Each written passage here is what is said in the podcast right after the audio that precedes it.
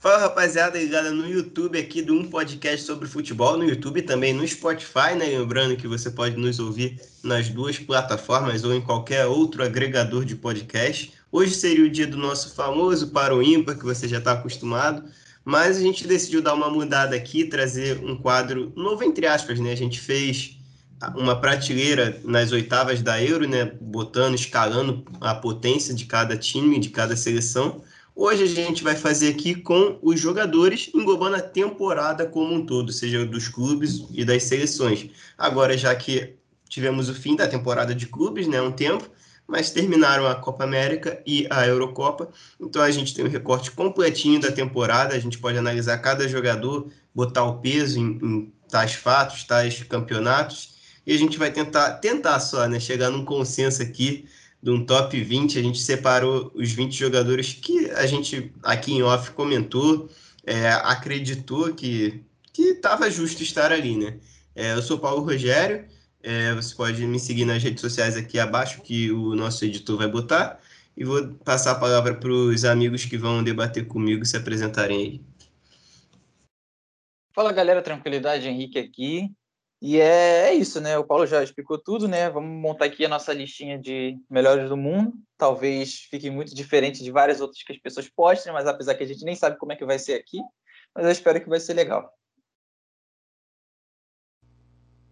Fala galera, aqui é Nicolas Franco. É, a gente adora fazer lista, né? Adora quebrar cara. Com certeza muita coisa aqui vai estar tá muito diferente do que a FIFA vai montar, a France Football também, mas essa aqui é, é a oficial. Isso aqui Qualquer coisa diferente disso aqui tá errado, com certeza. Você pode me seguir lá no Pautas e Táticas. Se gostar, se inscreva do canal por lá também. Pois é, isso que importa aqui, a nossa lista de fato é lista legítima. Você vai poder acompanhar que a gente já vai começar a montar aqui. Vocês já abriram aí a prateleira, tá tudo certinho nos esquemas? Sim, sim. Então vamos lá, só para esclarecer que somos diversas pessoas, nem todo mundo vai pensar igual, mas a gente tentou seguir uma lógica aqui dos nomes mais relevantes da temporada. É, lógico, como eu disse, vai de cada um. Vocês vão sentir falta de, de alguém, tem gente que não vai sentir falta de ninguém. A gente estava citando aqui uns nomes é, pré-gravação né, nos bastidores que poderiam ter entrado aqui, como o Llorente do Atlético de Madrid, o De Jong do Barcelona, é, o próprio Pedro do Barcelona. A gente citou também o Donnarumma pela grande Euro que fez e pela boa temporada. Mas, enfim, é, acho que esses nomes que não entraram não vai fazer muita diferença lá na frente, porque, já explicando como vai funcionar a dinâmica aqui, o nosso foco é, são os 10 primeiros. Os outros 10, do 11 ao 20, a gente só vai jogar aqui, não vai botar necessariamente uma ordem, a gente só quis premiar é, esses jogadores pela boa temporada que, que eles fizeram mas a, o que importa de fato é o top 10 que a gente vai entrar um pouquinho mais para frente. Ou seja, esses jogadores que eu citei, outro citado aqui foi o Chiesa também, né? Que foi para muita gente o melhor jogador da Juventus na temporada e fez uma baita Euro. Mas enfim, acho que não estaria no top 10 também. É, chega de explicação, vamos começar. É, vocês querem começar dando pontapé com algum nome aí que vocês acham que é unânime que está abaixo dos 10? É, eu acho que só para saber, né? Isso aqui vai sair também no podcast ou vai ser só em vídeo?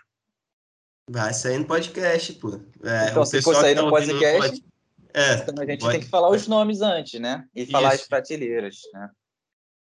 Bom, vou falar aqui então, né? Temos aqui o Benzema, do Real Madrid, o Bruno Fernandes, do Manchester United, o Casemiro, do Real Madrid. Pô, era para botar os, todo mundo do time junto para ficar mais fácil, mas tá bom. O De tá Bruyne, tá do Manchester City. É, ordem alfabética, eu não sei, porque Jorginho, Cristiano Ronaldo deveria vir antes de Jorginho, né, em ordem alfabética, mas tudo bem. Tem o De Bruyne do Manchester City. Aqui, aqui para mim tá, pelo menos. Aqui para mim também. É. Ele já deve ter ah. brincado ali mexido. É. Ah, então tá. Mas, é... cara, não precisa falar tudo, não, cara. Senão tu vai falar um monte de nome quando chegar no último, o pessoal já esqueceu do primeiro. Então tá bom, pô. Então não vou falar os nomes. Quem quiser acompanhar é só colar lá no, no, nosso YouTube. E se não quiser colar, ouve no Spotify, porque quando a gente for classificar, a gente vai citar o nome do jogador aqui e a pessoa vai saber de quem a gente está falando automaticamente. Isso aí. Bom, é, já que ninguém falou nenhum nome aqui, ninguém quis se arriscar, eu já vou puxar um aqui para a prateleira dos 20, que foi, Pô, um, nome que, foi um dos últimos que a gente escolheu, né? Eu e Nicolas, mais precisamente, a gente que formou esse top 20 aqui, que foi o Casemiro. É unânime? Pode é, ser. É, para mim sim. Para mim sim. Eu ia, até, eu ia até falar isso, né? Me atropelaram aí, não deixaram eu falar, mas tá tranquilo. É, eu acho que os últimos nomes que a gente pensou já deveriam estar aqui no, na, na, prateleira. O Casemiro acho que foi o último que a gente pensou, né? É. Para completar 20 ali. Quando a gente estava montando isso aqui, deu 17. A gente pensou em três últimos nomes. Foram Casemiro, Kimmich e Gundogan. Eu tinha até adotado um critério de, do seguinte. Acho que se o cara não foi nem o melhor no time dele, foi um dos melhores, mas não foi o melhor, que é o caso aqui dos três, acho que eles não, não vão estar no top 10 eles não são os melhores no time, não são melhores do mundo, ou candidatos a isso.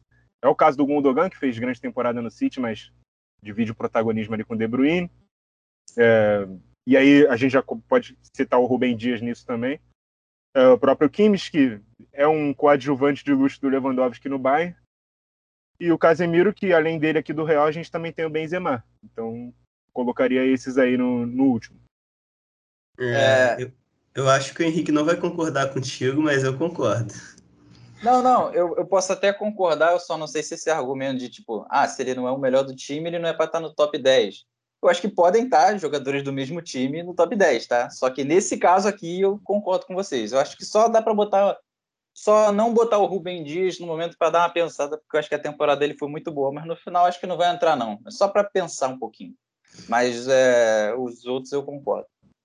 É, e já que a gente está falando de jogadores do mesmo time, vou já botar o pé na porta aqui, né? A gente tem três jogadores do Chelsea.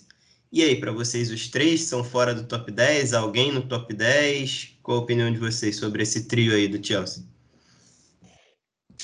Ih, cara, é muito difícil, né? Porque a temporada é. dos três foi boa, mas assim. em ocasiões diferentes, né? É. Cada um foi brilhante aqui. em uma parte específica da temporada. É, o Jorginho, por exemplo, é um cara muito regular no Chelsea, mas não é uma temporada para bola de ouro. Aí ele entra aqui muito mais pela grande euro que fez, foi campeão europeu dos dois torneios e tal. Então é, é um critério que a própria FIFA usa, né? O cara que é campeão, muito campeão, ou campeão das principais coisas na temporada, ele vai entrar aqui. O Kanté ele entrou muito no hype do próprio Chelsea ter conseguido isso. E o Mount ele é foi o melhor jogador do Chelsea, acho que na nossa opinião, todo mundo concorda. Foi o melhor jogador do Chelsea na temporada. Mas também não vejo ele como candidato à bola de ouro também. Para mim, os três estariam aqui também na, nesse último degrau. É, eu tendo a concordar que os três estão nesse último degrau mesmo, sabe? É, acho que é como vocês falaram, né? Foram, foram bons em ocasiões diferentes, entendeu? Eu também não sei quais são os critérios, se vocês consideram muito os títulos coletivos como um grande fator para mim, eu, eu, tento analisar mais individualmente cada um. E quando eu analiso individualmente cada um, eu acho que como eles foram muito divididos, eles foram bem cada um da sua parte. Então, num todo, num geral, eu acho que eles entram aí entre os 11 aos 20. Tipo, eu já fui voto vencido aqui, mas eu queria muito, pelo menos, botar um do Chelsea no, no top 10, sabe? É o campeão europeu, o time que sobrou no mata-mata da Champions, né? Jogou foi bem superior do que todos os times que enfrentou. Diria até na final, o City não, não apresentou grandes ameaças contra o Chelsea.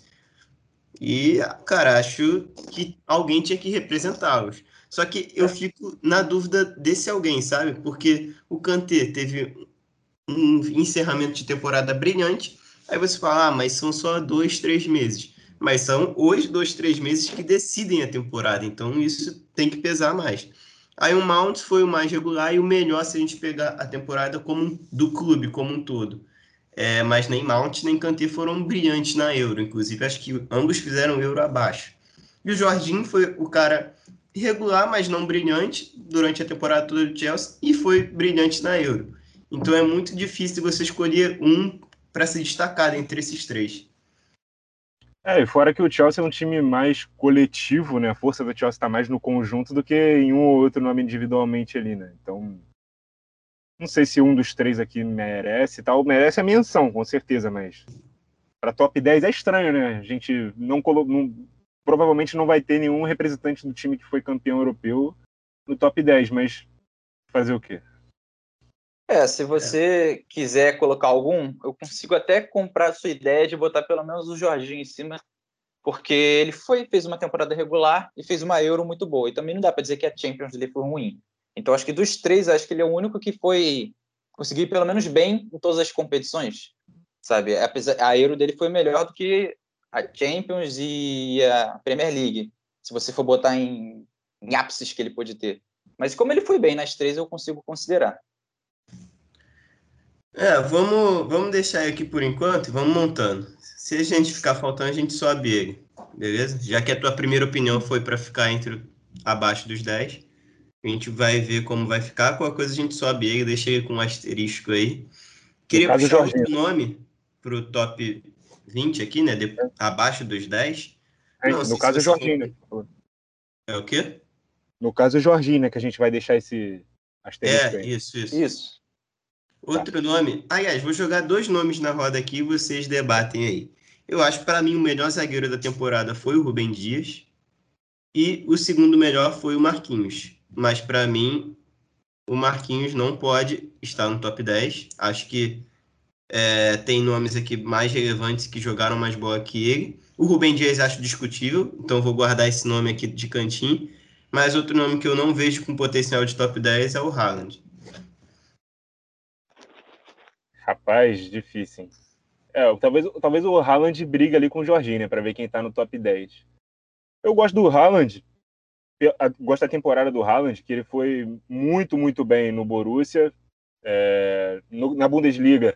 Ele chegou discutivelmente, né, muito discutivelmente, escolhido o melhor jogador da Bundesliga. Foi é, vice-artilheiro da Bundesliga. Bizarro. bizarro. É, foi vice-artilheiro da Bundesliga, né, atrás do inalcançável. Não, não, foi terceiro. O André Silva ainda passa ele no final. É, tem isso. Mas foi o artilheiro da Champions League, né? É. Foi o artilheiro da Champions é. League, então... E saindo nas quartas, né? É, saindo nas quartas. Então, faz, faz, bem menos jogos, então, do que semifinalistas, finalistas, tipo Mbappé, Neymar, jogadores do City, jogadores do Real Madrid. Mas olha só, então... o que me faz não botar o Haaland aqui é que o peso dele ser o artilheiro da Champions, para mim, tem que contar realmente. Mas em dezembro ele se machuca, ele fica fora um mês, basicamente, que, tanto que tinha dúvida se ele jogaria o primeiro jogo das oitavas contra o Sevilha. Ele vai voltando e consegue jogar, então ele fica entre ali dezembro e janeiro, ele não joga. É, e tem um período na data FIFA, acho que é em março, se eu não me engano, que ele vai para a Noruega e volta, ele fica quase 10 jogos sem fazer um gol, contando com o clube com o, a seleção também, contando os dois períodos. E ali foi um período de muita oscilação do Dortmund, é o período que o Dortmund cai na Champions e ele não faz gol contra o Manchester City, né? Vamos frisar aqui. É, foi o gol do Royce na ida e na volta foi o gol do Bellingham ele não faz o gol é, e, o, e, o, Dortmund enfrenta o maior período de oscilação que no final quase fica fora do da Champions e é muito por conta desse período. Não é só culpa do Haaland, óbvio, mas acho que ele oscila muito para baixo junto com todo o time naquele período ali da temporada. É, cara. É, como você falou do, do, do nome do Marquinhos e do Haaland, né? Eu já vou falando que se eu boto o Rubem Dias como um asterístico, o Marquinhos eu não coloco, até porque ele, para mim, está abaixo do Rubem Dias na temporada, né? E até mesmo na Copa América, apesar do Rubem Dias não ter feito uma grande Eurocopa, na Copa América o Marquinhos foi bem, mas não foi nenhum, por exemplo, o melhor zagueiro do Brasil. Para mim foi o Thiago Silva. É... Então, eu coloco o Marquinhos, para mim o Marquinhos já pode entrar nesse 11 20. O Haaland, eu acho que ele fica com um asterisco, porque esse peso de artilheiro da Champions ele é muito grande, né? E ele fez muito gol também na temporada da Bundesliga normal. E aí eu coloco um outro atacante para ver se dá para discutir com vocês, que é o Soares. Ele foi muito importante no Atlético de Madrid, de fato, foi artilheiro do time, foi muito, fez o gol da, do título, né, até. Mas tirando essa parte da La Liga, que ele foi muito bem e não jogou tantos jogos assim quanto poderia, porque teve vezes que ele se machucou, ficou um pouco fora, teve até uma parte que o Atlético estava com dificuldade para fazer gols, porque não tinha o Soares ali, quando ele voltou, voltou a fazer gols, então ele foi muito importante mesmo. Mas na Champions ele não fez uma grande Champions, acho que não sei nem se ele chegou a fazer gol nessa Champions com a camisa do Atlético de Madrid, acho que não fez. E a Copa América do, do Soares, né? Se a gente for considerar também, acho que foi, foi ok. O Cavani, por exemplo, para mim foi melhor do que o Soares. Então, eu acho que dá para ele entrar aí no 11-20. Foi muito importante para o Atlético Madrid, tá? Mas para melhor do mundo, acho que 11-20 dá. Então, cara, eu concordo com tudo que você disse, beleza? Eu acho que dois atacantes aqui, centroavante, que eu digo. O Soares é o único nome que tá fora do top, que pode, pode se discutir estar fora do top 10. Achei o único, até porque é, ele fica muito com essa imagem do Atlético campeão, mas sinceramente eu não sei se é indiscutível de que ele foi o melhor jogador do Atlético. Como eu citei aqui antes, o Llorente fez uma baita temporada e o Ferreira Carrasco também, uma ótima temporada de recuperação. O é... Black. É o quê? O Black também, o goleiro. É, também, verdade.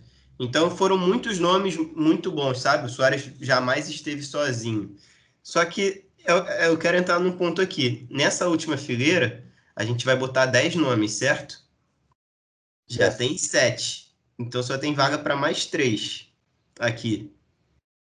É, e, sinceramente, o que eu vou falar é polêmico aqui, mas eu fico muito. Eu tenho quatro nomes em mente para entrar aqui para três vagas, um vai ter que sobrar um vai ter que subir no caso.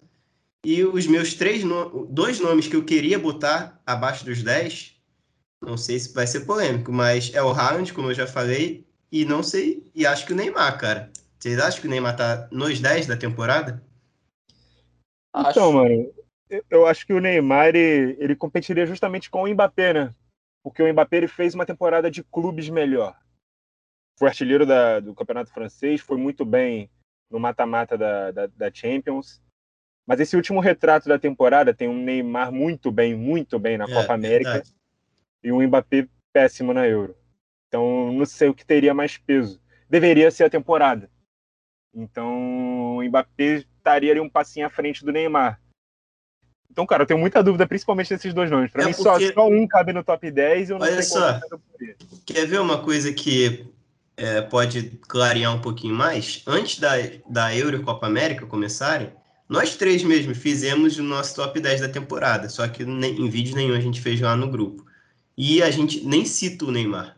O Neymar, a gente faz o top 10, solta mais uns três, quatro nomes e não cita o Neymar. Ou seja, a Copa América é tão relevante assim para que ele apareça entre os nomes fora do top 10 e ainda ganhe uma vaga no top 10, então. Talvez, talvez a Copa América não seja tão relevante, mas a Euro do Mbappé talvez seja muito, sabe, o desempate, sabe? Não, mas o Mbappé você botaria fora do top 10? É que, tipo, eu não entendi a ligação. Para mim, o Mbappé tá no top 10. Não, para mim só cabe um dos dois. E eu não sei qual dos dois. Ah, pra tua briga é Neymar e Mbappé pra estar tá no top 10. Sim, sim. Pô, então eu vou desempatar e vou botar o Mbappé no top 10. Porque para mim, é, o Neymar ele começou muito bem a temporada, foi o jogador mais importante do PSG para a classificação do PSG na fase de grupos. É, depois se machucou e ficou um bom tempo fora. Perdeu toda a fase de oitava de final é, contra o mata-mata do Barcelona. E nessa fase, o Mbappé foi muito decisivo, né? E depois disso, jogou aqui, jogou um jogo muito bom contra o Bayern no jogo de ida, que o Mbappé dois, fez dois gols e foi o melhor da partida no jogo de volta. Perdeu de 1 a 0 com, com o Neymar jogando muito, mas não fazendo gol. Neymar foi o melhor da partida. Conta da classificação, a gente sabe que se o Bayern se classificasse, muito, muito ia cair na conta do Neymar, que ele perdeu vários gols de cara naquela partida, né? E depois disso, cara, foi Neymar tomando amarelo quando não deveria, Neymar é, não, não jogando tão bem assim quanto poderia, sendo. Eu não sei, cara, assim, para mim, o último grande momento do Neymar na temporada foi, de fato, o jogo de volta contra o Bayern. É, é que, jogo da ida, que, na verdade, para mim. É, é, o jogo da ida, mas é que o jogo de volta ele foi muito bem. É por conta da classificação, é o que eu falei. Ele foi muito bem naquele jogo. Com bola jogada, ele jogou muito. E depois o resto da temporada foi muita, muito, muito problema, sabe? De ficar fora da Copa da, da França, né? Que é, na, amarelo. Isso, é, exato. Esse amarelo dele, com cinco minutos, ele entra em campo faltando cinco minutos para acabar, ele toma amarelo e fica suspenso da final. E na final, quem decide é o Mbappé também. Exatamente. Então, assim, É, eu nem acho que. Eu vou falar depois do Mbappé, né? Mas falando do Neymar, eu acho que ele está abaixo do Mbappé sim na temporada. Ele pode até ter começado melhor. Eu não sei nem se ele começou melhor. Ele começou melhor, mas ficou um tempo fora. Voltou, foi decisivo na Champions, ficou fora. Depois foi importante no jogo contra o Mbappé contra o Bayern e depois não foi tão bem assim. É, fora que ele ficava guardado, né, plástico bolha para não jogar os jogos que, que para poder jogar só os jogos importantes. Então, muito jogo ele ficou sem jogar para ser preservado. E acabou que não classificou para Champions, né? Porque tomou um baile do Manchester City. E depois, não, não, acho que nada foi tão grande do Neymar. Aí veio a Copa América e ele brilhou muito. E na Copa América, por exemplo, é, foi o segundo melhor jogador ali, só foi atrás do Messi, que não é, nenhum, não é algo absurdo. Mas acho que isso tudo assim não é o suficiente para mim para estar no top 10, porque os outros jogadores em regularidade foram melhores. Nisso eu acho que o Neymar tem que estar do 11 e 20. É, então acho, que eu, acho que eu fui convencido, então. Que eu, no caso, se o meu critério aqui é. Só cabe um. Pela temporada de clubes, a temporada de clubes do Mbappé foi melhor do que a do Neymar. E realmente, o, o peso que o Neymar tem na Copa América é muito pequeno porque ele enfrenta adversários bem mais fracos do que uma seleção coletivamente muito melhor. Então não deveria pesar tanto assim. Então o de Mbappé também no top 10 e o Neymar fora. Show. É, o Mbappé está no top 10, mas daqui a pouco a gente entra na posição específica dele. Vamos só fechar essa última prateleira aqui. É, eu queria trazer um comentário teu mesmo, Nicos. Não é nem jogando na cara, não. Só uma dúvida mesmo, se você se mantém com essa opinião. É, porque eu também estou em dúvida talvez a sua opinião ajude a, a, ao, ao formular o meu pensamento. Você disse que a temporada do Bruno Fernandes foi muito boa e que a Euro foi muito ruim. E que você talvez tenha trocado de posição Cristiano Ronaldo e Bruno Fernandes durante a Euro, sabe? Um roubou a vaga do outro pela Euro e pelo, pelo que fizeram na, na temporada. Você se mantém? Porque aí, caso você se mantenha com esse pensamento, Bruno Fernandes, para você, estaria fora né, do top 10. Sim, eu me mantenho, porque o Cristiano Ronaldo não fez uma temporada ruim, longe disso. Uhum. Ele, ele, fez, ele foi artilheiro né, da, do campeonato italiano com a Juventus. É, foi um dos que se salvou né, da, da, temporada bem irregular da Juventus e na Euro ele brilhou. Né? Foi artilheiro com mais gols do que jogos. Fez cinco gols em quatro jogos, é, ao lado do Patrick Schick. Então, acho que até como critério de desempate, a Euro deve pesar a favor. E ainda deu uma assistência, tá, na Euro, além dos cinco gols. Exatamente. E o Bruno Fernandes, cara, ele, ele faz uma temporada muito boa com o Manchester United, mas pouco conquista, né? Com a camisa do clube. Não, não, não conquista títulos coletivos nem individuais. Chega na final da, da Europa League, perde. A nível de seleção, ele chega a perder até a posição de titular. Então acho que isso tem um peso importante. Acho que o Bruno Fernandes também sai do top 10 e o, e o Cristiano acaba entrando. Inclusive, não fez uma boa final né, de Europa League, pelo menos para é. mim. É, isso que eu ia falar. A final do Bruno Fernandes não foi muito boa na Europa League e acho que de todos os jogadores você espera que fosse bem na, Euro, na, na Eurocopa, para mim o Bruno Fernandes acho que foi a grande decepção da Euro, de, individual da Eurocopa, né? Porque todos os jogadores a gente pode até falar, ah, o Mbappé não fez uma grande Eurocopa. Ok, não fez uma grande Eurocopa, mas dá para falar que foi ruim. Ele jogou ali, fez uns contra-ataques, buscou jogo algumas vezes, acho que foi abaixo do que poderia, sim. Agora, o Bruno Fernandes foi pavoroso, cara. Ele não deveria nem ser titular de tão ruim que ele foi. Ele não fez nada. Então, para mim, foi a grande decepção do, da Eurocopa foi o Bruno Fernandes. Mas você botaria, então, né? Abaixo dos 10. É, eu não ia botar, não, mas aí agora eu acho que eu boto, porque realmente tô pensando aqui no. É que o Bruno Fernandes no United ele jogou muito, né? Mas o United foi vice-campeão do foi vice da Premier League, né? E muito por conta do Bruno Fernandes. Ele foi muito decisivo para isso. Apesar de vários jogadores do United começando a jogar bem, por exemplo, o Luke Shaw fez uma ótima temporada e obviamente isso ajuda o United, né? É, entre vários outros, mas o Bruno Fernandes foi o grande jogador decisivo. E isso pesa. É, por um momento, por um momento ele era o cara. Depois esse prêmio foi para o Kane, né? Mas por um momento ele era o cara que mais participava de gols na Premier League, seja com gols o, e assistências, né? Somando os dois. É, então, você considera que ele foi vice-campeão da Premier League e foi vice-campeão da Europa League, é, um, é uma coisa a se considerar, sabe? Ele chegou longe com esse time. Ele foi importante para essa caminhada. Mas mas é como é, está botando em comparação o Cristiano Ronaldo nesse sentido, acho que é, é aquilo, né? A temporada do Cristiano Ronaldo não foi ruim. Acho que tiveram jogos que ele não foi tão bem, só que foi decisivo. Por exemplo, teve um jogo contra o Udinese que ele não jogou nada o jogo inteiro, jogou nada, nada, nada, e no final meteu dois gols e ganhou de 2 a 1 um. Então, assim, Cristiano Ronaldo sendo Cristiano Ronaldo. Então, isso acaba considerando né, o fator decisivo dele. E na Europa, na Eurocopa, ele foi muita coisa para mim o melhor jogador de Portugal. Então, é, eu consigo. Entre os dois, eu boto o Cristiano Ronaldo acima. É, porque você está fazendo muita comparação com o Cristiano Ronaldo, mas só recapitulando aqui, a gente tem oito nomes na última prateleira já, faltam dois. É, eu já disse que eu botaria o Haaland. Inclusive, é, corrigi uma fala minha que eu disse que somente o Soares dos centroavante era discutível, está abaixo dos 10, o Haaland também, tá? São esses dois, pelo menos na minha opinião. É, eu tem duas vagas aqui no, no abaixo dos 10. Eu tenderia a botar o Bruno Fernandes aqui, sabe?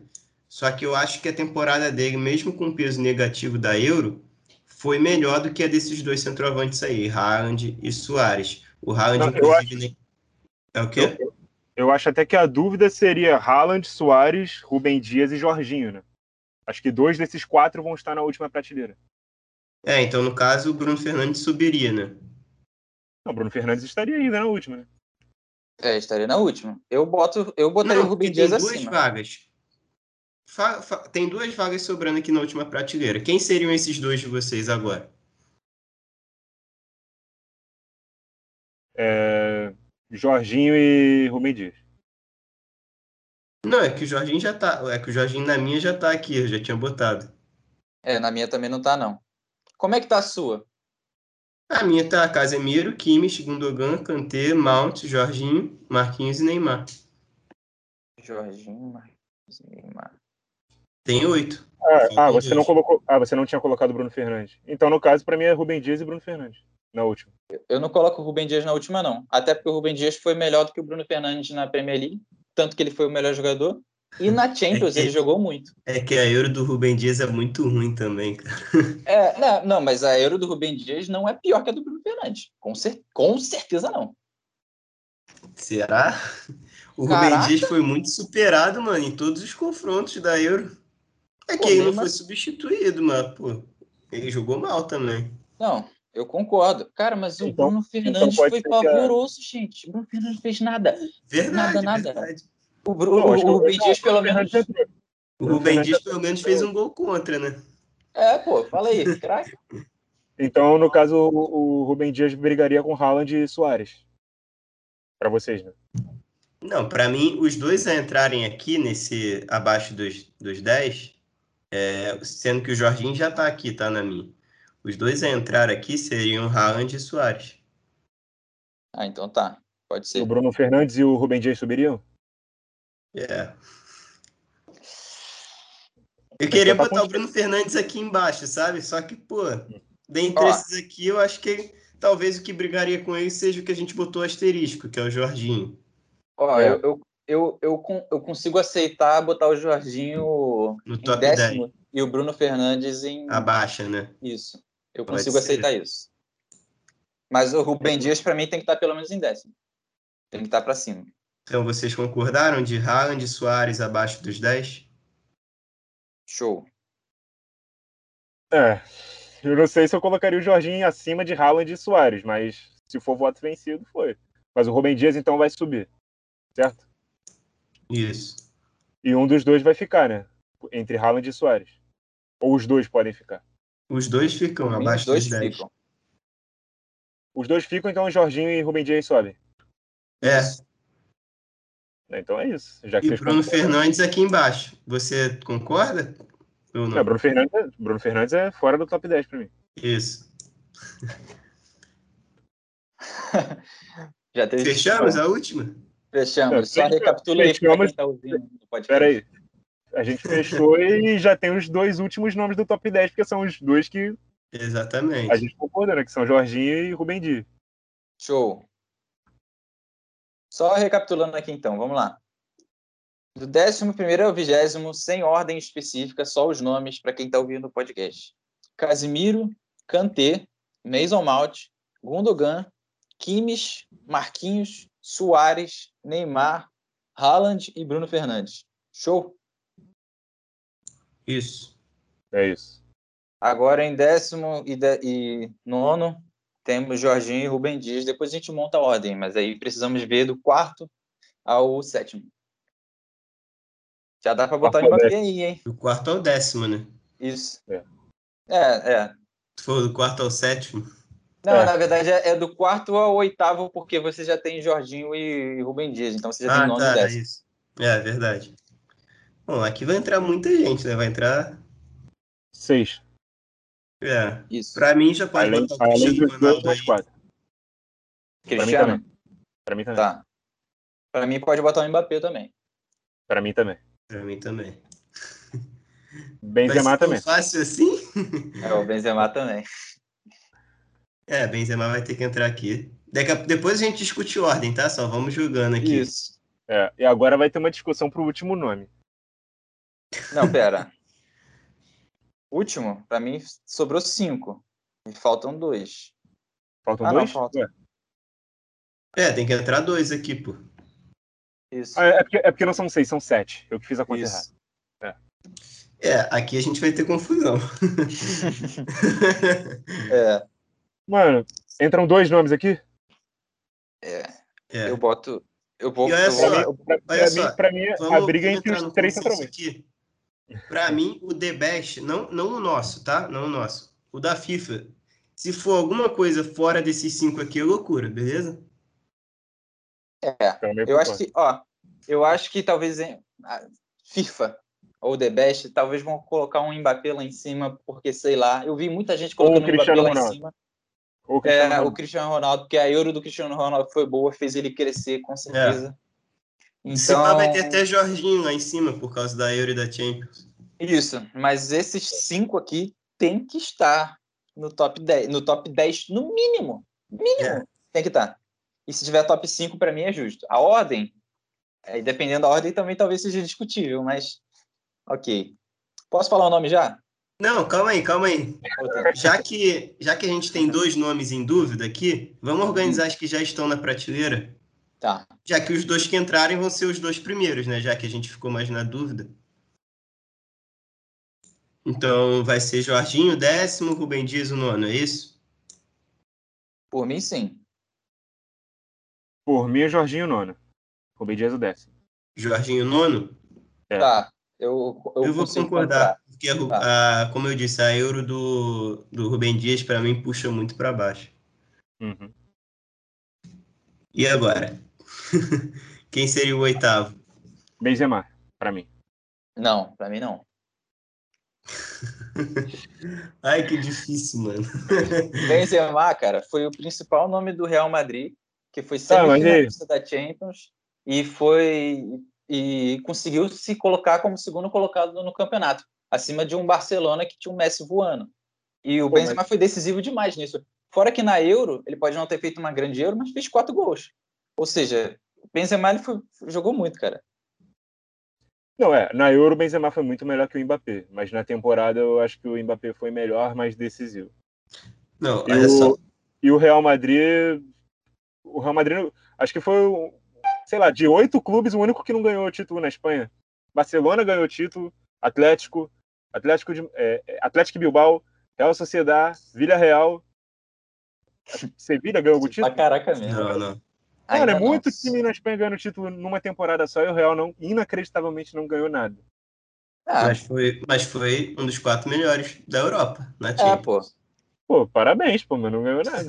ah, pô, mas se tu tá considerando que ah, não sei, cara. Eu, eu não tô considerando ele, fez, ele fez uma temporada boa, fez muito individual. gol, mas fez muito gol, mas foi o que ele foi decisivo, decidiu pouco para o Real Madrid ganhar algo, entendeu? Ganhou jogos, mas não ganhou torneios, não ganhou campeonatos. Não foi vitorioso.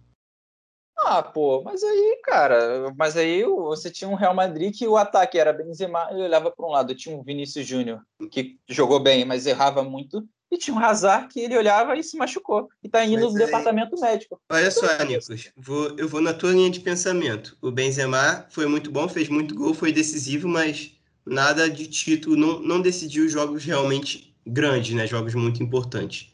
e o time dele não ganhou nada. O Cristiano Ronaldo caiu na mesma fase que ele na Euro é, e ficou em quarto. A Juventus quase não foi para Champions depois de, um, de uma série seguida de títulos. Tipo, você parar de ganhar uma hora, tudo bem. A Juventus quase não foi para Champions. Cai para o Porto nas oitavas de final da Champions League. Que, o Cristiano tipo, Ronaldo sem jogar bem. Não jogando bem. Então, é, verdade. Então, tipo, nessa Mas, linha de comparação aí, eu acho que o Benzema teria que estar tá acima do Cristiano. Mas o Cristiano individualmente tem uma artilharia de Euro e de Campeonato Italiano.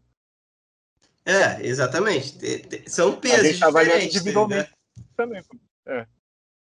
Não, pô, tudo bem, eu concordo, pô, mas é que eu tô olhando também a importância que ele é que o é fogo. O Cristiano ele tem muita importância no time mesmo, sabe? E acho que o Real Madrid é um time melhor do que a Juventus na temporada. Então eu consigo até considerar um peso do Cristiano Ronaldo à frente do Benzema.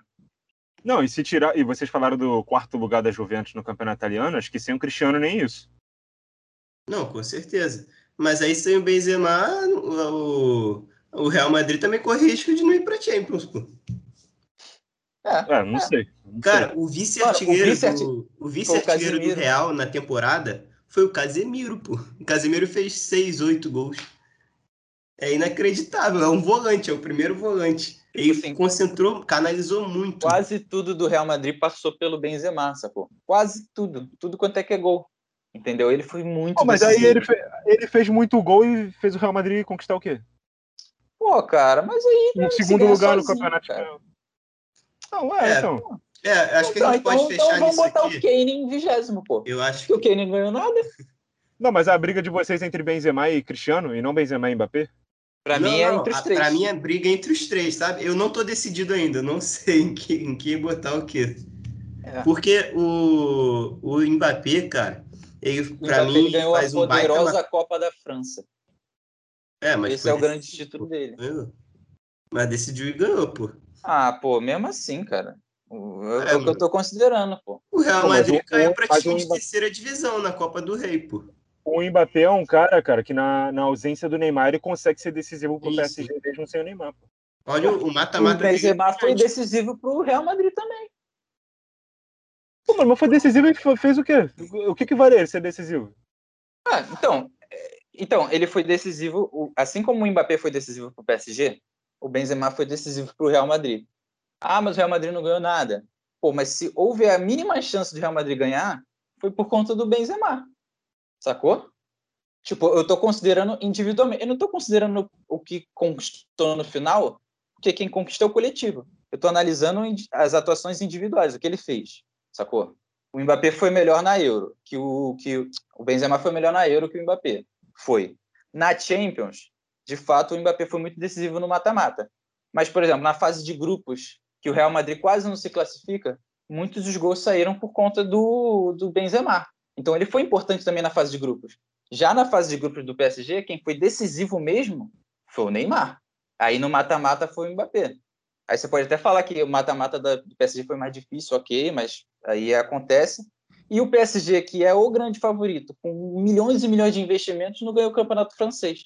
O Real Madrid não ganhou o campeonato espanhol, mas brigou até o último momento com o Atlético de Madrid que estava muito que bem. É o, que é o primo pobre.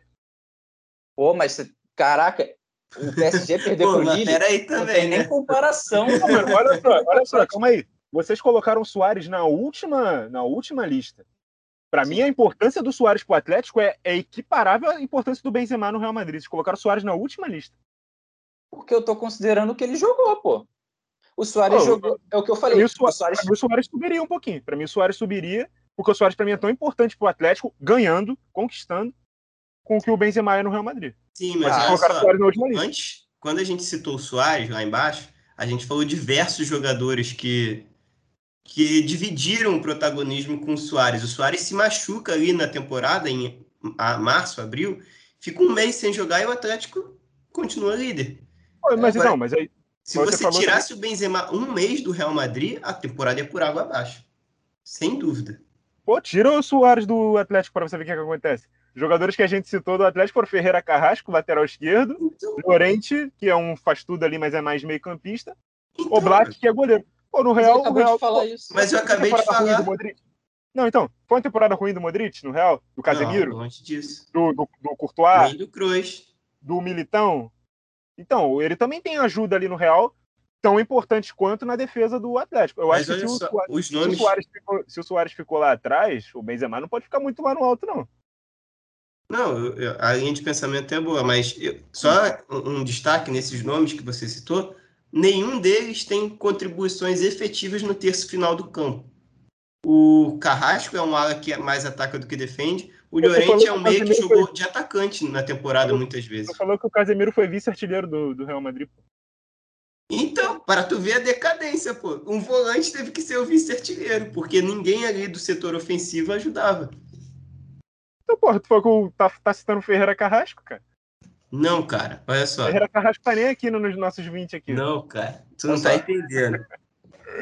Os nomes que você citou do Real são todos nomes do meio para trás e que dificilmente terão participações, tipo, de assistência e gol. Não tiveram isso na temporada. Pouco tiveram, na verdade. Hum. É, então, o setor ofensivo era muito canalizado pelo Benzema o setor ofensivo do Atlético tinha mais companhia ao Soares, isso que eu quis dizer. Porque o Llorente é um meia que, muito, de muita chegada, que chegou a jogar até de atacante, centroavante, na ausência do Soares. E tem o Carrasco, que foi um ponta que. um ala que foi muito mais ponta do que lateral essa temporada. É, mas, tipo, eu só tô aqui trazendo pontos, tá? Eu nem, nem formulei ainda a minha opinião, só tô equiparando o debate aqui. É, e eu, eu usei o argumento também o seguinte: o Soares, de novo, fez uma grande La Liga, jogou mais, foi muito importante. O Soares, mas o Benzema também fez uma grande La Liga. Ele não ganhou, mas fez uma grande La Liga. E ele também fez uma ótima Champions. E ele também fez uma boa Euro. Então, o Soares ele fez uma grande La Liga e só. Eu não estou dizendo que isso é pouco. Ele ganhou, foi campeão, parabéns. Mas eu não estou olhando, eu não estou tendo uma visão mais resultadista. Estou olhando de novo o individual. E no individual, o Benzema ele foi melhor, foi mais regular em mais competições, em mais jogos e muito, muitas vezes importante. E a importância dele para o Real Madrid pode até ser tão grande quanto o Atlético. Mas se é tão grande quanto o Atlético e ele foi mais longe em outras competições e também na, na França, mesmo a França parando nas oitavas, ele fez quatro gols, eu consigo ele colocar ele bem à frente do Soares. Eu acho justo isso aí. A disputa aí fica entre Mbappé e Cristiano Ronaldo. Para mim, até o Benzema pode ficar à frente dos dois, tá? Eu já falo isso logo. É, não, para mim o Benzema pode ficar na frente dos dois, mas pode ficar atrás também. Acho que é aqui, ó, muito igual. Paulo em cima do que... muro. Não, eu acho até que assim, como o Henrique falou assim, estou analisando o individual. No individual, o Cristiano é melhor que os dois. Concordamos? É. Sim. Você pode juntar então, os dois se quiser. Então, Cristiano, então, a, então a briga vai ser Mbappé, Benzema. Concordamos? Calma, não sei. Porque eu, eu se você não, falar quem, assim. Quem fica na frente do outro? Eu acho que o Cristiano fica na frente dos dois e a gente vê quem fica um, um na frente do outro. Mbappé e não, Benzema. Não. É que eu disse no individual, na temporada deles individualmente falando. Se eu for botar individual, então a briga é em primeiro e segundo não, na... e Messi Cristiano. Não, não, na temporada. Na temporada, tô dizendo na então, temporada mesmo. Aí que tá. Essa temporada do Cristiano Ronaldo foi muito decisiva em questão de gols. Ele fez muito gol, fez 29 gols na, no campeonato italiano. E duas Mas ele. Isso. Só que ele, muitas das vezes, é o que eu falei, ele não jogava bem. Se você for considerar o fator de fazer gol e ganhar a partida, ponto, ok, ele foi bem. Mas em questão de bola jogada, cara, a temporada dele foi muito fraca, cara. Foi muito, diferente muito do Lewandowski, por exemplo. Ah, eu acho que você fez muito gol e jogou muito. Um, por exemplo, não, é. o Lukaku fez menos gols que o Cristiano Ronaldo, mas o Lukaku jogou muito mais, por exemplo, do que o Cristiano. Entendeu? Eu acho, eu acho que você está analisando o Cristiano com o olhar do que o Cristiano já foi um dia. O Cristiano se tornou um finalizador muito bom e, e só já tem um tempo já. Eu acho que aquelas atuações do Cristiano de pegar a bola na ponta, sair driblando, velocidade, cacete, acho que a gente não vai ver mais esse Cristiano. Cada vez mais ele vai ser esse jogador terminal, de botar a bola para dentro e, e muitas vezes você vai ver um Cristiano sumido do jogo todo, mas vai terminar o jogo com dois gols e vitória e man of the match. Você, muitas vezes vai ver o Cristiano fazendo isso. Vai, vai ser uma praxe analisar o Cristiano desse jeito. E, porra, acho que nisso ele tá cumprindo o papel dele. Se ele se, ele se transformou no 9, ele tá sendo um 9 muito eficiente. Duas artilharias. Individualmente, eu acho que ele tá entregando o que ele deve entregar mesmo. Não que ele já entregou um dia. Que ele deve entregar mesmo. Então, tá, para mim, então, para mim, o Cristiano tá na frente do Benzema e do Mbappé. Não, tudo bem. Eu, eu, eu só acho que em bola jogada o Benzema jogou mais, mas se foi efetividade também, aí eu posso até concordar com o Cristiano. Eu vou dar meu, o meu veredito aqui, tá? Vocês decidem aí se está certo ou se está certo não, se vocês concordam ou não. O homem saiu do muro, Nicolas. É, cara, é porque eu fiquei muito pensativo, porque tanto o PSG quanto o Juventus fizeram temporadas muito abaixo. Não ganharam a obrigação, porque hoje é a obrigação da Juventus, da, com todo respeito aos outros clubes, a Série A cresceu muito, tem muitos clubes capazes de enfrentar a Juventus, mas é a Juventus, é, é a atual nove vezes campeã. Então era obrigação do Juventus ganhar o título. E, e tipo, fracassou, quase não foi para Champions. E ganha uma Copa. A Copa da Itália. O Cristiano joga muito bem, tá? Naquela final e é decisivo.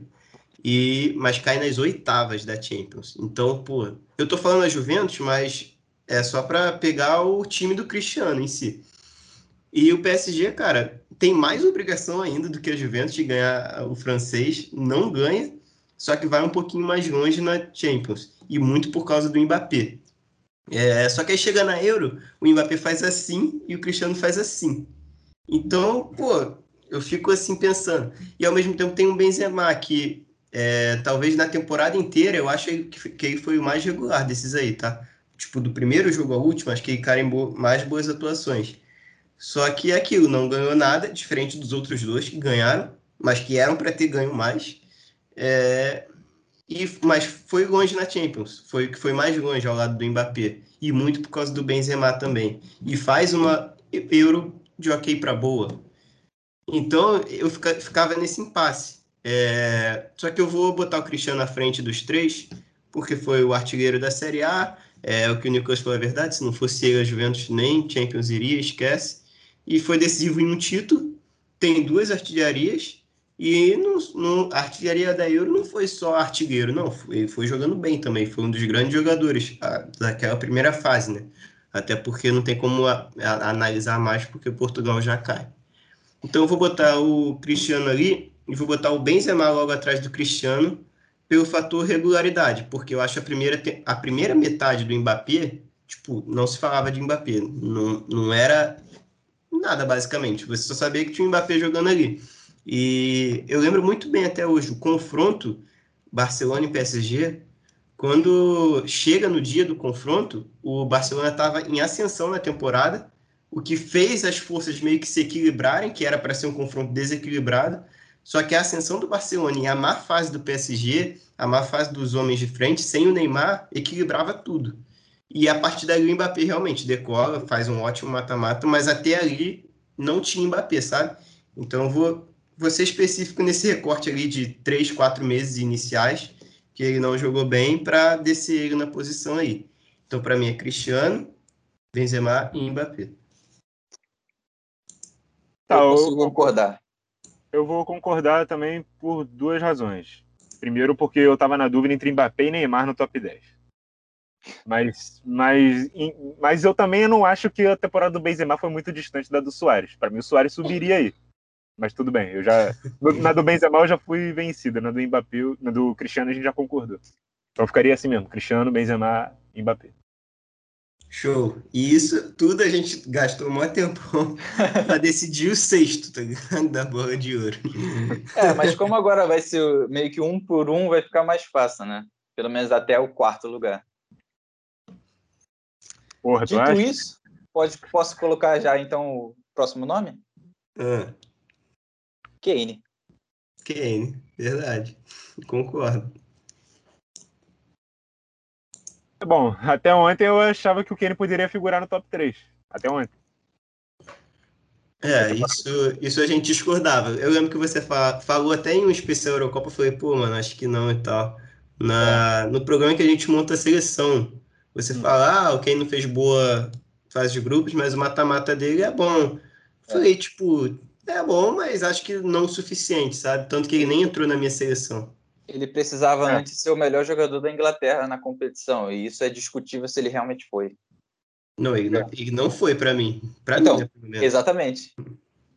É, eu vou, eu vou, vou concordar, mesmo se eu não concordasse, já, já, são, já, já é dois contra um, mas eu vou concordar com o Kane aqui, até porque também vou usar o argumento de ele não ganhou nada. Não ganhou mesmo, na, na vida. É, passou mas, longe. Não, é. nem tão longe, né? Bateu uma final. É que é verdade, é. coitado. Mas individualmente também a temporada dele é sensacional, mano. O que ele faz na Premier League com um time de meio de tabela, que é o Tottenham, né? artilheiro e líder de é. assistência sendo centroavante. É, inacreditável.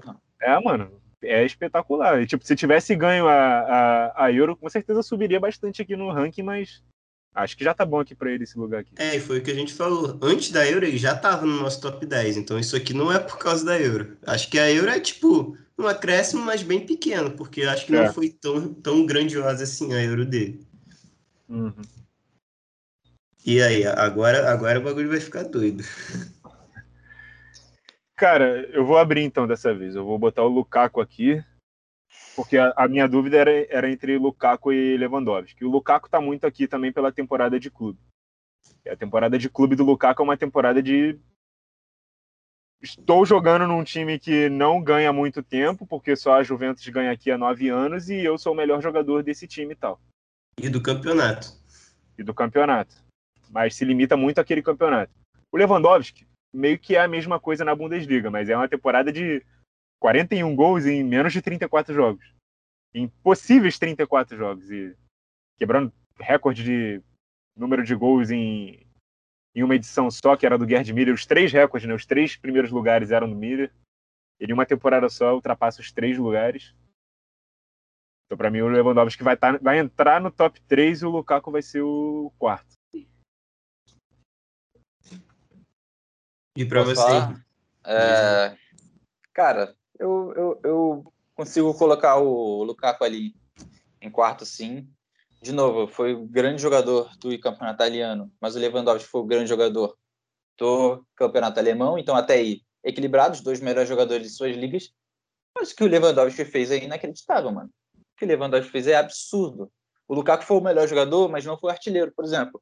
O Lewandowski foi o melhor tudo. E ele superou, de novo, o Gerd Miller, que é uma coisa inacreditável, cara. Ele fez 41 Se machucou, gols. tá? Na reta final. E isso, mano, ele ficou quase que um mês fora. E a gente está falando aqui que as lesões atrapalharam muita gente. A lesão do Leva, ele não deixou que a lesão o atrapalhasse. Acho que a é. lesão é. aqui é diferente. A lesão aqui é um caso positivo, sabe? Porque ele se machucou e ainda é. assim conseguiu. É, ele se machucou ele se machucou com seis jogos para acabar a Bundesliga, faltando seis gols para passar o recorde. Ele volta com três gols para acabar a Bundesliga e faz seis gols em três jogos. É, a lesão, a lesão dele só atrapalhou o Bayern mesmo, que colocou ele fora da, da fase de mata-mata da Champions, que se não, se ele tivesse, o Bayern poderia ter sido campeão, tá? O Bayern ainda é. era um time absurdo naquela época, tá? E, e, a Champions pesa contra o Lukaku também, né? A Inter é a lanterna do, do grupo e o, é. e o Bayern o Bayern possível. Isso que eu falar. Dá pra, dá pra, dá pra gente levantar a dúvida. Com o Leva, talvez o Bayern passasse na, de fase na Champions. É, uhum. não, não, é nem que a Inter não classifica, né? A Inter não classifica e não vai nem para a Europa League. É muito ruim a fase de grupos da Inter como um todo, né? Não vamos. Acho que até que o Lukaku jogou bem, mas não conseguiu fazer Sim. com que seu time avançasse. É, e na Euro, que a gente tem que botar o peso, né? Estamos botando aqui os dois fizeram boa Euro. Acho a Euro do Caco melhor, até porque jogou mais tempo, que eu digo. O jogo contra Portugal é muito bom, por mais que a Bélgica como um todo não tenha feito um grande jogo. O segundo tempo do Caco é coisa de maluco, cara. E a Bélgica estacionada, o De Bruyne esgotado fisicamente, né? E o Lukaku lá, indo, puxando contra-ataque contra dois, três, é, é, muito grande aquele, aquele segundo tempo dele. E Mas sabe o... que sabe que é muito bom a gente podia fazer um paro ímpar qualquer dia, Lukaku e Kane, porque para mim eles sempre foram comparáveis, sabe? Eles são contemporâneos, eles surgem jovens juntos. E eu, e eu sempre eu sempre tive a dúvida, quem é melhor, Lukaku ou Kane?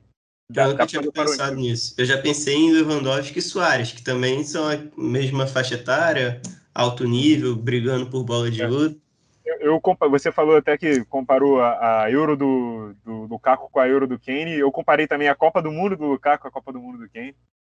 É um bom parâmetro. É verdade. Os dois no mesmo grupo, inclusive, na Copa de 18. Uhum. Isso. É... Então, é, mas é tipo, isso. Acho que o fator da Champions pesa. Mas, de novo, é o que eu falou. O Lukaku foi bem na Champions dentro das devidas proporções da Inter de Milão e também era o grupo da morte, então realmente foi um grupo difícil. Mas ele foi bem ali. Ainda assim, então... voto Lewandowski à frente. Eu já fui voto vencido aqui, vou botar aqui. Voto vencido não, né? Porque eu nem votei. Mas eu consigo concordar também. É, acho que se o Lukaku tivesse avançado, ele teria grande chance de brigar pelo The Best mesmo. É, acho que a grande temporada dele já seria até aqui, a boa Euro também. Só que aquilo, se o Leva tivesse feito uma Euro ruim, acho que passaria. Mas o Leva, pô, ele é muito é muito minimizado pela sua seleção, né, a Polônia, mas mesmo assim ele mantém até os últimos minutos a chance de classificação ali, acha dois gols, tudo bem que ele perde um inacreditável, né, mas é. ele faz dois gols ali, salva, tenta salvar pelo menos, né, a Polônia, mas não consegue, mas enfim, a atuação do, do Eva é boa, Foi, fez três gols na Euro, três gols em três jogos. Uhum. Bom, dito Já que isso, estão comparando Lukaku e Leva, é o Leva que entra aqui em terceiro? Então, antes, antes de falar, só queria dizer o seguinte, né? Agora sobrou três nomes, né? O De Bruyne, o Lewandowski e o Messi. E para mim, se a bola de ouro, o The Best, for para um dos três, qualquer um dos três, tá justo. Qualquer um dos três, se ganhar, para mim, Henrique, é justo. Se o De Bruyne ganhar, é justo. Se o Lewandowski ganhar, é justo. Se o Messi ganhar, é justo. Então, se for dentro desse critério, se esse for o top 3, eu já estou feliz é o top 3 mais feliz que eu vou ver na minha vida, que para mim é justiça com qualquer um. O que sabemos que não vai ser, né? É, esse é o problema. Tu, ah, eu duvido, eu duvido que o Lewandowski esteja no top 3, eu duvido. Cara, eu acho uma pena se ele não for. Eu acho que vai ser, eu acho que vai ser Messi, Cristiano e De Bruyne da FIFA. Não nessa ordem, mas vai ser o da FIFA vai ser esse. É, é questionou mais. Eu, eu não mais duvido um. até deles botarem o Mbappé aqui, ou até ah. o Kane, talvez. Porque eles gostam dessa historinha com seleção, se bem que o Mbappé se ferrou, né, na Euro. Mas o Kane, por essa historinha com a seleção, ter chegado à final. Uhum. Ah, se for o Kane no lugar do Lewandowski, eu não vou achar absurdo, não. Absurdo, não. É, vou discordar. É, eu vou discordar é. também. Absurdo. Mas não é absurdo. É, não vamos discordar, gente. Botou o Kane em Quinto. Quinto. Em quinto. Atrás do Lukaku até. É. Quem vocês botam em terceiro aqui, então? Ah, Lewandowski. Você também, Henrique? Eu não sei. Eu, eu, eu, eu consigo concordar com o Lewandowski em terceiro. É porque, para mim, como os três estão justos, eu consigo concordar com ele em terceiro, mas eu também concordaria em segundo, eu também concordaria em primeiro. Inclusive, esse aqui era o meu top 3 antes da Euro e Copa América, tá? E não mudou. Para mim também, para mim também. Felizmente. É. Eu só vou, eu só vou discordar do Henrique com, eu não discordaria, não discordaria do Lewandowski em primeiro. Para mim, o Lewandowski antes da lesão, de fato, ainda era o melhor jogador da temporada. Mas acho que a lesão conta muito, porque aí ele sai do, sai da disputa, porque ele não vai ganhar a Champions. Sai da disputa. Mas a temporada dele interna ali na local, né, na Bundesliga é fantástica, é maravilhosa. É, mas ele acaba então, nem, nem ganhando a Copa, né? Então, isso. É, a Copa ele já perdeu na segunda ele. fase. É, ah. vai atrapalhar. A seleção atrapalha ele muito também. Mas enfim. É, vamos botar o Eva aqui em terceiro, então. E agora é o melhor, né? Quem quer começar?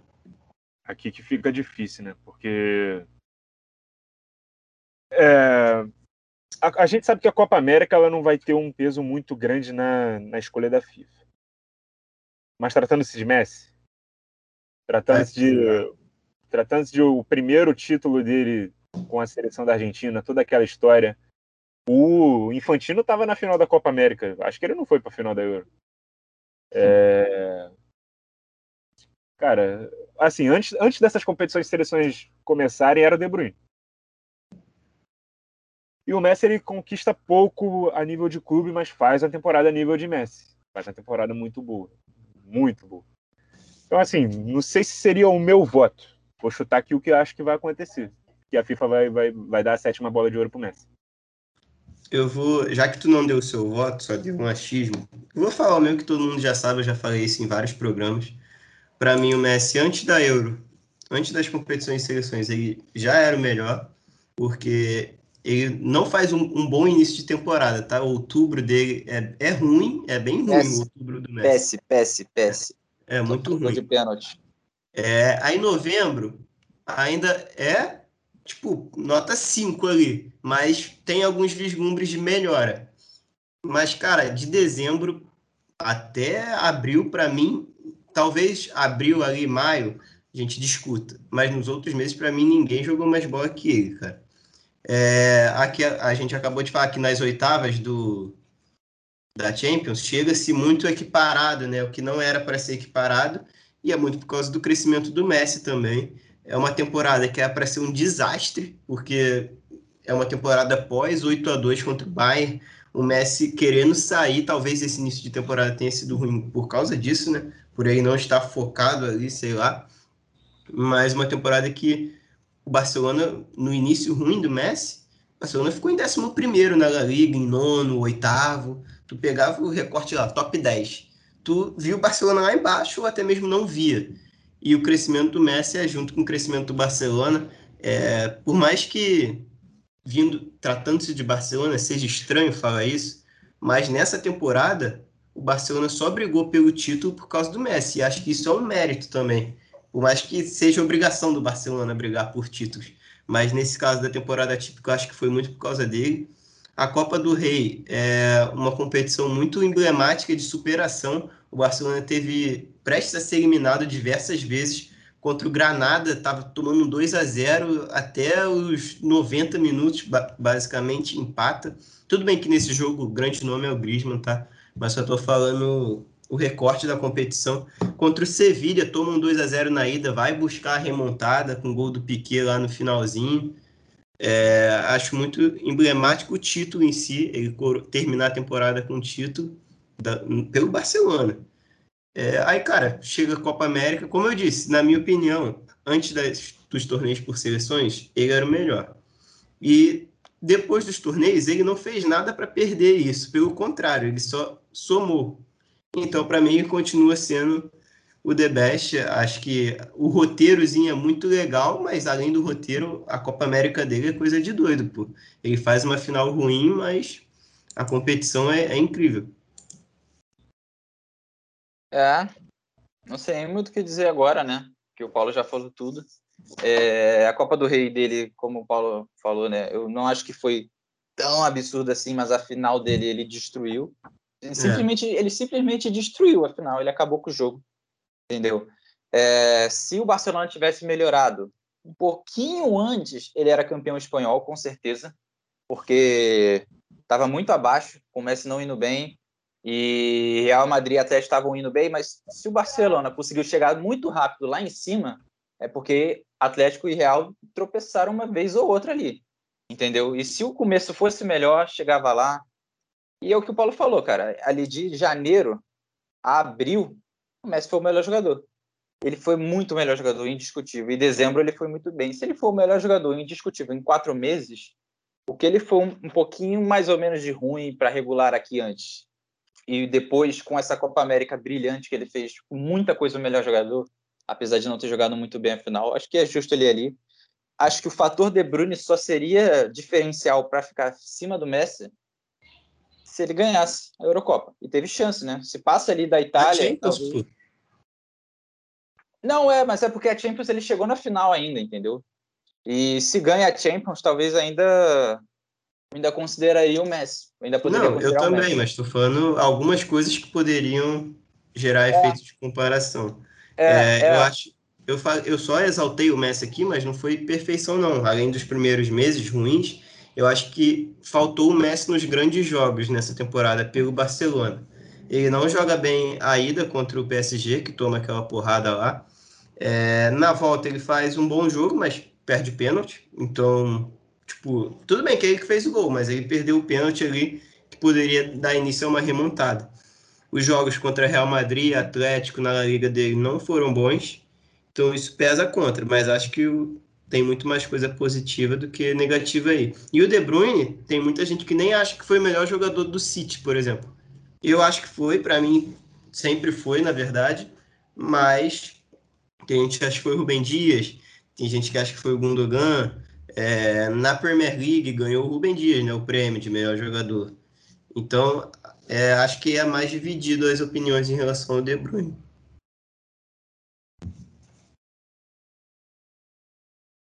Tu tá mutado, Nicolas. É, eu tava dizendo que eu não tenho muito mais o que acrescentar, não, né? Eu acho que o, Messi vai acabar sendo eleito mesmo. Mas o De Bruyne, ele era o favorito. Essa, essa temporada, ela teve uma coisa que foi assim. Até as quartas de final da Champions, o favorito era o Lewandowski. Aí ele fica fora das quartas, o Bayern é eliminado. O City avança. O favorito é o De Bruyne. Isso é potencializado quando o De Bruyne, quando, quando o City vai para a final. E a gente já espera, ah, o City era o favorito para ganhar a final, se fosse campeão, bola de ouro do De Bruyne e ponto. Eu até admiro muito vocês conseguirem fazer esse corte de até outubro, tal, até novembro, eu não, não vou conseguir. Mas vocês têm uma memória muito melhor do que a minha. Não, é porque foi, foi muito abaixo para o nível do Messi, sabe? Por isso que ficou marcado. E a virada é. foi muito brusca. Tipo, de novembro para dezembro, tipo, decolou. Foi de um jogador uhum. ok, se a gente ignorar que é o Messi, um jogador ok, para um potencial melhor jogador do mês em temporada europeia. É, para mim, por exemplo, os dois marcos do Messi que, que foi a virada de chave foi o jogo de volta contra a Juventus na, na Champions, que o Barcelona perde 3 a 0 mas é o, simplesmente o duelo de Messi contra Buffon. Foi um jogaço do Messi atacando o tempo inteiro e o Buffon, os dois melhores da partida, apesar do Cristiano Ronaldo ter feito dois gols. E o outro jogo foi aquele jogo, eu não lembro agora quanto foi o time, mas foi o jogo pós a morte do Maradona, que ele fez o gol e fez a comemoração. A, uhum. Ali foi o momento que virou a chave que falou: caraca, agora é outro Messi. Agora é o Messi que a gente conhece. É, é, exatamente. Agora é, é o Messi que a gente conhece. E eu lembro que vocês disseram que depois da virada do ano, isso me marcou também quando o Paulo estava falando de mês a mês. Depois da virada do ano, o Messi era o melhor jogador de 2021, desse recorte final. É, como a gente está avaliando muito Lewandowski pela Liga, e o Messi também vai ser avaliado principalmente pela Liga, porque na Champions ele não chega longe, é, o Messi ele é o melhor jogador de La Liga, mesmo ficando em terceiro com o Barcelona. E ele é o artilheiro de La Liga também não com números extraordinários, mas é o artilheiro é o melhor jogador, assim, incontestável. É, é aquela coisa, né? Maior artilheiro, maior assistente, maior driblador, maior... tudo aí é o Messi. É, ele é. foi o maior assistente. Eu não lembro agora quem foi o líder de assistência, mas e daí, né? Ele foi o melhor foi. Ele, tudo. Eu acho que eu vou conferir, mas eu acho que foi ele. Acho que não foi não, mas tá bom. E aí, chega, e aí chega esse momento das competições de seleções e tal. Claro que a Euro tem um peso bem maior mas acho que ninguém na Euro, a gente tem até dúvida para achar quem foi o melhor da Euro e tal, jogou tanto como o Messi jogou em quase todos os jogos, ou em todos os jogos da, da Copa América. E aí tem todo aquele contexto ali para brilhantar ainda mais ele, então no final vai ser ele, sem dúvida. Eu só espero que eles não façam cagada nas outras duas posições. Acho que o De Bruyne merece esse top 3 aí. Os números do De Bruyne não chamam muita atenção. Ele não é um cara de fazer 30 gols por temporada, nunca foi. Mas é um cara de muitas assistências, é um cara muito inteligente, participa de todas as fases do jogo. E também foi muito vitorioso e chegou longe na, na melhor competição de clubes que é a Champions, né? Foi pra final. Se machuca na final, inclusive, mas. E joga mal a final também. Acho que isso, ele não fez uma boa final, né? Tinha, podia ter jogado mais. Até o momento que ele se lesiona. Sim, mas ele era. A, a, partir do momento que o City se torna o favorito ao título da Champions, que é na semifinal, quando elimina o PSG, ele se torna o favorito a ganhar sim, o, sim. A, a, a, bola de ouro, o The Best, enfim. Até porque é. tinha potencial de título com a Bélgica, né? naquela é. altura. Exatamente. E aí, quando ele é derrotado, quando o City é derrotado, começou a falar em Kanté, bola de ouro. Kanté, às vezes, era, foi reserva do, do, do, do Chelsea na temporada. Pois é, reserva. Preguiça do Kanté, bola de ouro. Não, não, que eu concorde com isso, tá? Porque o Kanté é monstro da bola, mas ele não é jogador para bola de ouro. Porra, não é. E nem, nem foi nessa temporada. Enfim. Talvez se eu fosse, eu tivesse o poder do voto lá, eu votaria no De Bruyne. Mas eu, eu, eu sei que o, que o Messi é muito merecedor e vai ganhar, com certeza. É, só falei que ia ver que foi o Iago Aspas, estava errado mesmo, o maior assistente da Liga. Mas o Messi foi o que mais participou de gols, tipo, somando gols e assistências, com 39. Uhum. O segundo foi Benzema, com 32. É, talvez, é como esse aqui é o nosso disputa do The Best, que The Best é na metade do ano, né? É bem provável que pode ser que o Messi vença, mas até o final do ano a bola de ouro talvez seja um De Bruyne, né? Porque ainda tem a Nations League. Vai que a Bélgica ganha. Acredito. Vai que deu... Deixa eu me iludir, Nicolas. Deixa eu me iludir. Vai que acontece alguma coisa. Vai que o De Bruyne começa uma temporada monstruosa. A gente não sabe é como é que vai ser, né? O De Bruyne tá batendo na trave tem muito tempo, né? Mas Tá dando é. azar. A temporada que, que ele mais chegou perto de ganhar, para mim, foram duas, né? Ano passado ele deu azar que o Lewandowski foi sensacional, mas se não fosse o Eva, era ele. E era, a de não, 2000... não terminou nem top 3, na real, né? É. esse fator. Teo, é, tipo, teoricamente, é, a gente conversando aqui, a gente chegava nesse consenso. E 2018 poderia ter sido ele. Não seria o meu voto, mas estaria muito mais melhor entregue do que foi com o Modric. É isso então, fechamos Messi The Best, é mais do mesmo, né? É isso então. É, fechamos aqui então, rapaziada. Esse foi o nosso, a nossa lista. Acho que vão ter vários pontos questionáveis, até porque, como a gente disse aqui ao decorrer, não teve um cara, tipo, disparado o favorito. O Nicolas falou que era o Leva, virou o De Bruyne, mas o Messi estava correndo por fora. Por um momento, quando a Bélgica estava bem, foi o Lukaku, que o De Bruyne estava machucado. Aí a Inglaterra chegando longe, talvez o Kane a Itália campeã e a Chelsea campeã surgiu o nome do Jorginho.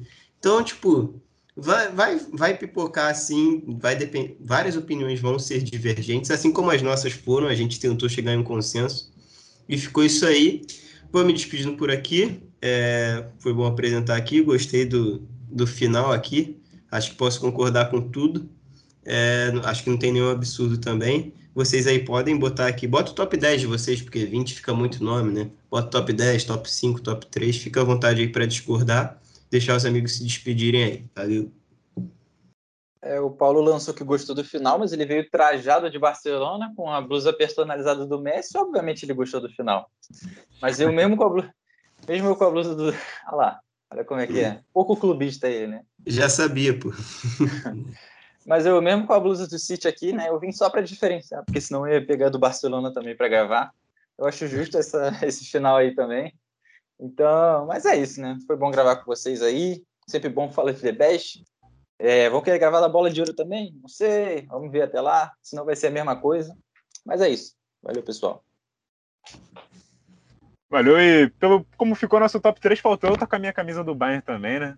Que aí ficaria cada um com. É verdade tá bem representado aqui no quadrinho aqui do nosso parceiro Eric, que ele, ele me presenteou. É isso aí, eu sou o Nicolas Franco, lá do Pautas e Táticas, né? E é isso, cara. Uma conclusão que a gente tira aqui desse, de toda essa brincadeira aqui é que muitas vezes a gente procura na temporada alguém para tirar o título do Messi, porque ele é o melhor jogador do mundo. Nessa temporada não teve. Então. É, pode ser. Nesse, Boa definição. Nesse, nesse ano, não vai para quem foi o melhor, vai para quem é de fato o melhor. É o melhor. Valeu.